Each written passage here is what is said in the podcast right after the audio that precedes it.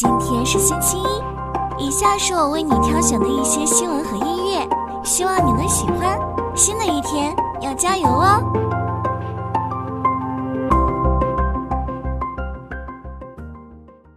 近日，一款名为 Mouse 的新品牌在国外社交媒体上受到关注，它与一种被誉为超级食物的苔藓有着直接的关系。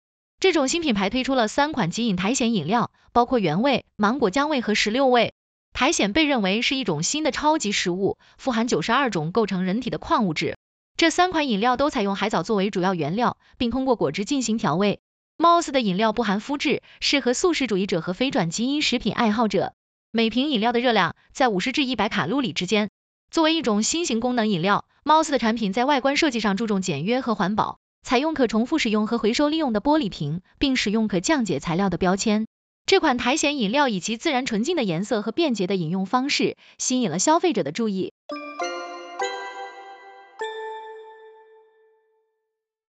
华为发布新的 OTA，为其问界车型带来了一系列升级，旨在优化驾驶体验。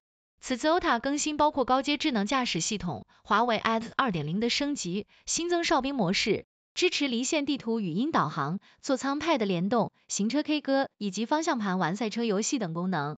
升级后的华为 S 2.0可以在全国范围内的高速、高架和快速路上使用 NCA 功能，而不再依赖高精地图。此次升级将首先应用于问界新 M7 支架版车型。华为终端 BG CEO 余承东表示，与上一代相比，华为高阶支架系统在城区、高速和泊车等场景都有显著的功能提升。然而，近期有关华为智能驾驶功能的声音存在分歧。小鹏汽车 CEO 何小鹏表示，友商关于 AEB 的宣传大部分是虚假的，并表示他们的 AEB 无法正常工作。对此，余承东在社交媒体上发文回应了这一言论。无需高精地图的智能驾驶技术正成为行业的发展趋势。今年，问界、小鹏。理想等多家主机厂宣布，预计于二零二三年在数十个城市推出无需高精地图的自动驾驶。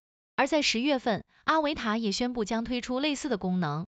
高精地图可以为车辆提供更丰富的道路信息，但由于道路的快速变化和高昂的更新成本，部分公司在自动驾驶解决方案中研发不依赖高精地图的技术。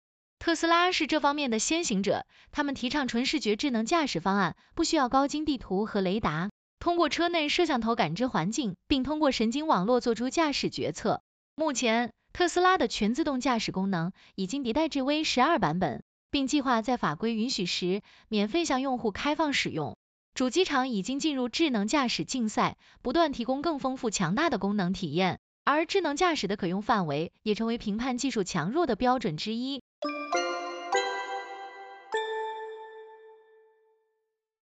出海公司动态，根据 Fastmouse 数据平台的统计，美国区的 TikTok Shop 已超过二十五万商家入驻，单日交易额突破一千万美金。